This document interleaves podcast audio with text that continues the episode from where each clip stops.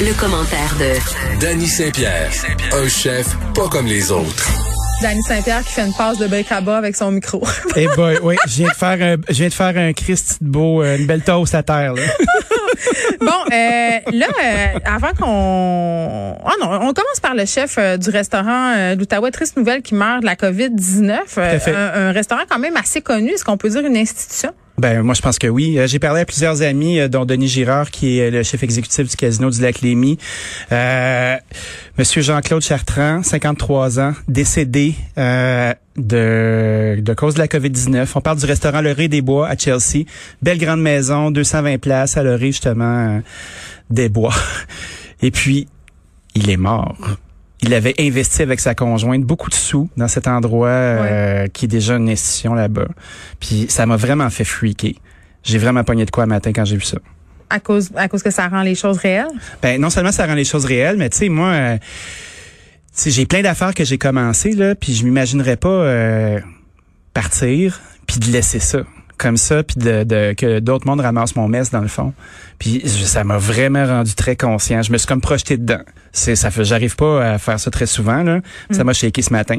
Puis tu sais, une petite fille de 12 ans, une conjointe qui est là puis qui doit tenir la patente, une maison tu peux pas changer grand chose. C'est un peu comme si on essayait de changer le menu à l'express ici. Tu sais, quand tu vas manger tes os à moelle, là, tu t'attends à ce que ce soit pareil, mais si le chef part de cette façon-là, surtout, qu'il n'y a pas de relève parce que c'est le cas en ce moment. Parce que c'est soudain. Ouais, c'est soudain. Puis tu te dis, ok, est-ce qu'il y a une, est-ce qu'il y a quelqu'un qui a relevé, qui a noté les processus? Est-ce qu'après ça, tu peux te fier sur quelqu'un qui est pas euh, propriétaire de la business pour garder ça en vie, puis de ramener ces standards-là? Qu'est-ce qui arrive après? Moi, c'est qu'est-ce qui arrive après dans cette affaire-là? Hey, je veux pas, euh, mon Dieu, c'est toujours un peu délicat de parler de ça, mais, mais quand il nous arrive une chose comme ça, quand, quand une personne, euh, c'est pas quelqu'un qui était proche de toi, là, mais c'est quelqu'un qui est dans ton milieu, fait que tu t'identifies, tu, tu, te projettes. Oui. Moi, ça me fait toujours dire, euh, en coudon, euh, mais c'est un, une pensée très fugace qui s'estompe parce qu'on n'aime pas ça penser à notre mort c'est mes affaires sont-tu correctes? Si jamais mm. je mourrais est-ce que mes enfants vont être corrects? Est-ce que mes affaires sont assez en ordre pour pas que ça devienne justement un bordel pour pas euh, que ma mère puis mon père puis mon chum soient en train d'essayer de, démêler tout ça? Tu sais ça fait des genre, écoute il y en a des histoires là où ça fait un bordel sans nom où les parents ont pas de testament. Mm-hmm. euh, c'est l'enfant donc à chaque fois qu'on entend une histoire comme ça je, pense à ça, mais pas longtemps.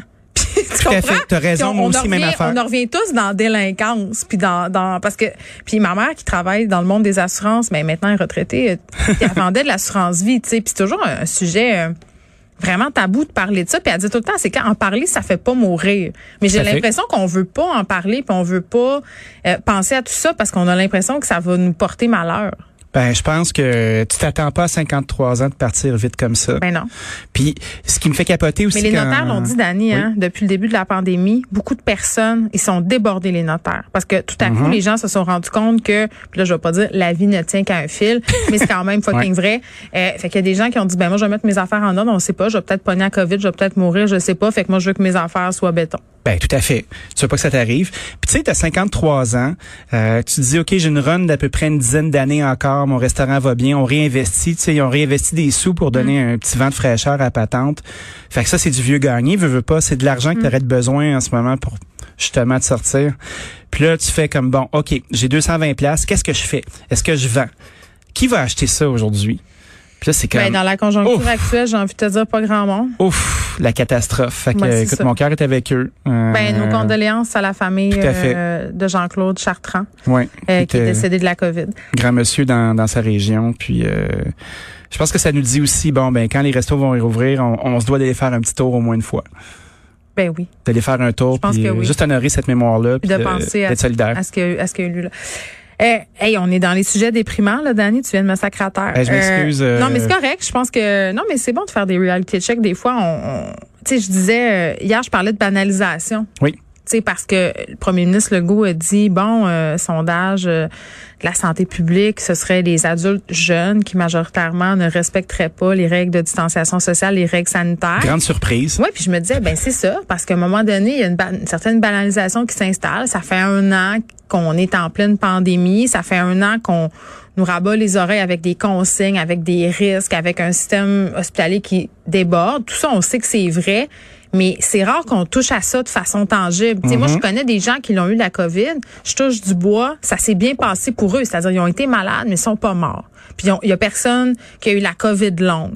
Tu sais, fait que si t'es pas euh, capable d'avoir un recul, c'est facile de sombrer dans le côté de se dire, ben écoute, tu sais, la COVID, finalement, on est en train d'exagérer avec tout Oh, ça? existe pour vrai, je connais personne. Non, euh, je me suis t'sais. pas rendue là, mais, mais le, le- le- la tentation de banaliser ça puis de se dire, hey, on va faire nos exceptions d'année. Tu sais, toi puis moi, mettons, on est un bon exemple, OK? Oui.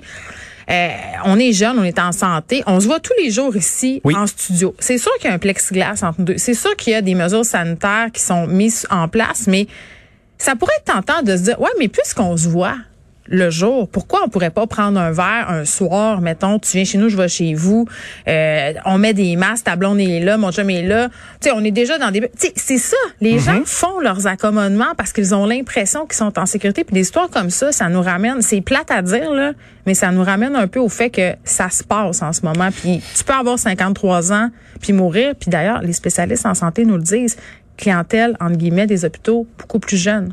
Beaucoup plus jeune, t'offres beaucoup plus longtemps, grosses séquelles. C'est COVID premier- longue, là, on n'en parle pas beaucoup, là, mais ça n'a pas l'air drôle, hein, six mois plus tard, d'avoir encore des palpitations cardiaques, des maux de tête, des problèmes respiratoires, pas d'énergie. Ah, puis c'est excessivement coûteux aussi. Tu sais, euh, quelqu'un qui reste en, aux soins intensifs trois semaines, un mois, là. C'est trois, trois semaines, quatre semaines, là, les médecins me disent de Oui. ventilation, tu sais, d'être sous respirateur, là, c'est très fait. long. Puis la, tra- la trachéo que t'as après, puis tout ça, là, ben écoute, moi je veux pas, je veux pas donner personne. là, Mais là, mais euh, c'est est là, là, on, l'a- d'en face. mais c'est le premier membre euh, de l'espèce de, de communauté culinaire québécoise que je vois partir. Euh, bon, euh, continuons euh, dans le milieu de la restauration. On a ce point de presse à Oui. 17 heures. Euh, on va nous faire des annonces apparemment. Là, on peut se douter que dans certaines zones du Québec, les salles à manger des restaurants vont refermer. J'ai envie de te dire, c'est une mauvaise joke, tu sais, parce que sérieusement là, tu me le disais ici même il y a quelques jours à peine.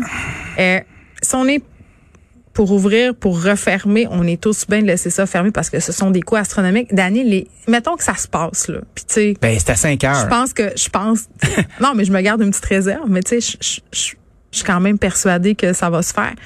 C'est des coûts. Les gens ont rempli leur frigidaire là puis Ben sortez-nous oui. pas le take-out là sortez-nous pas qu'ils ont juste à transformer tout ça en take-out là. Ben oui, c'est comme si euh, on, était toujours, euh, oh, sont, sont créatifs eux autres, Ouais. ils vont, sont capables.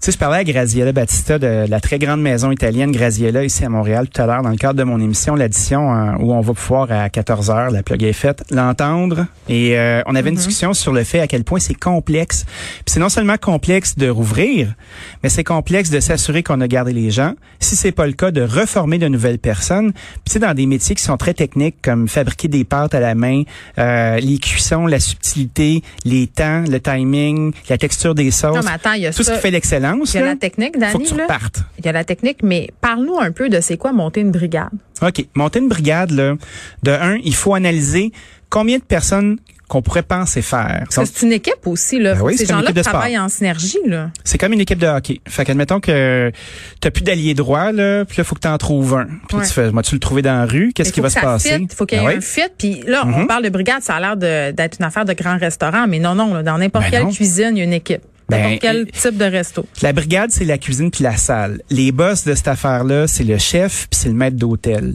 Puis après ça, ben tout ce qui va découler des opérations que tu vas faire, ben ça va être selon le nombre de sièges que tu as dans ta salle. Fait que, tu exemple, j'ai 40 places. Est-ce que je veux le rouler une fois ou deux fois? Ou trois fois? Après ça, la question qui se pose, c'est si je le roule juste une fois, combien je dois charger par tête pour être capable d'y arriver? J'ai-tu le droit de poser une question? Ben, 15 certain. Euh, bon, pour les gens qui savent pas, le rouler une fois, deux fois, trois fois, ça veut dire euh, faire plusieurs services là, par Oui. soirée. Euh, un restaurant qui roule trois fois ses tables, Ouais. c'est-tu comme...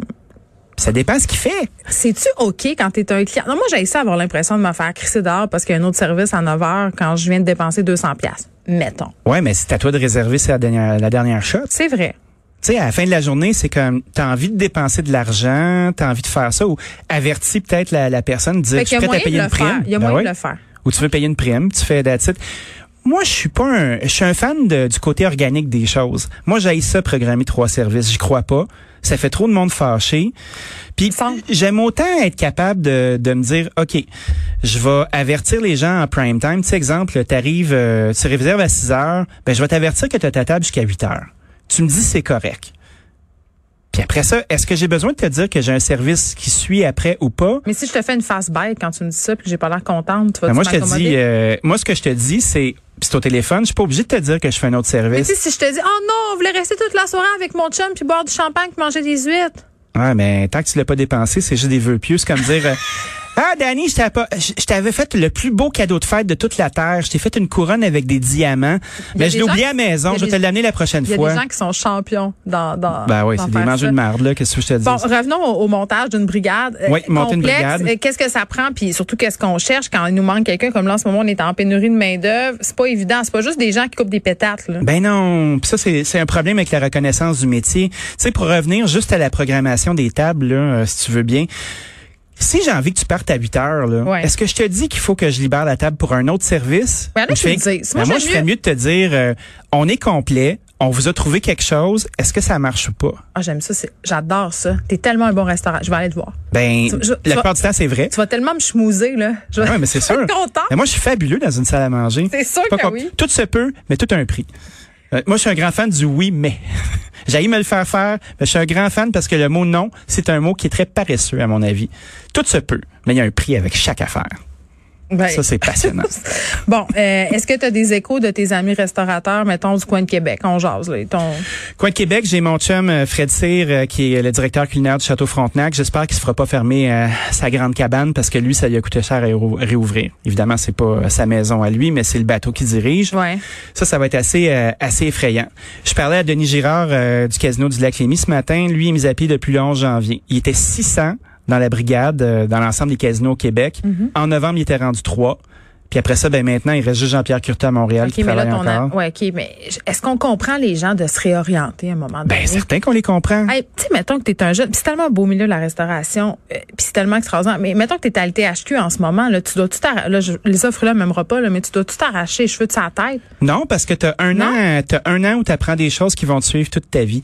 Je pense pas que c'est le cursus scolaire, moi, qui est Ah, le problème. tu veux travailler, là, Dani? Si tu, Ben, si tu vas à l'THQ, c'est que tu veux être dans un resto. Ben, tu sais, admettons, euh, je veux pas généraliser, là, mais tu sais, t'as 19 ans, t'as 20 ans, euh, t'aurais pu passer, Ouais. euh, t'aurais pu passer une année à cueillir des fruits dans l'Est, Ou en euh, dans intégration en sciences humaines. Ouais, ouais, tu sais, juste, euh, euh, foxer la moitié de tes cours puis être batté, tu sais, on généralise. Been là, there, mais- done that. Ben, ben, been there, done that, certain. Ça forme la jeunesse. Ou t'es à l'ITHQ puis t'apprends des affaires puis Ouais. euh, fais de toute façon, il y a 3 il y a 3 de la main d'œuvre qui reste au bout de 5 ans, tu sais, fait que tu fais comme bon. De toute façon, il y aurait décroché euh, du métier pareil. Fait que euh, l'école de cuisine, est-ce que ça sert qu'à former des cuisiniers? Moi, je pense pas. C'est juste un complément de formation communautaire. Tu apprends à cuisiner, tu as une belle acuité, euh, tu apprends à t'habiller. Tu sais comment ça marche, fait que tu peux écœurer le monde au restaurant. Tu dis, ben oui, moi je connais ça, j'ai fait l'école de cuisine. Ça, ouais, euh, ben c'est-tu quoi, ça fait 20 ans, puis tu l'as jamais vraiment fait, fait que ta gueule. Mais carrément, le monde, c'est un facteur à ne pas négliger. Quand Ouais, même. ouais, ouais, c'est ça. Mais là, tu peux faire ton SMAT puis euh, ré- réciter tes classiques. Mais, tu sais, moi, je pense pas que c'est les gens à, à l'ITHQ qui, qui freak, là. Non, non, c'est les gens qui sont déjà en train de travailler là-dedans puis qui attendent depuis des mois.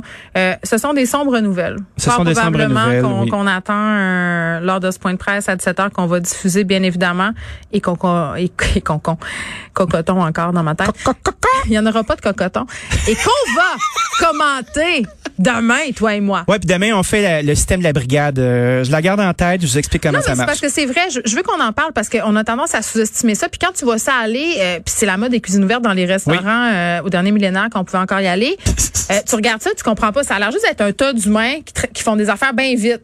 Tout à Là, t'entends chaud, chaud. Ouais, chaud devant, chaud derrière. Attention. Aïe, aïe, aïe. Mais fait que je vous raconte ça ça demain. t'intéresse. À demain. À demain.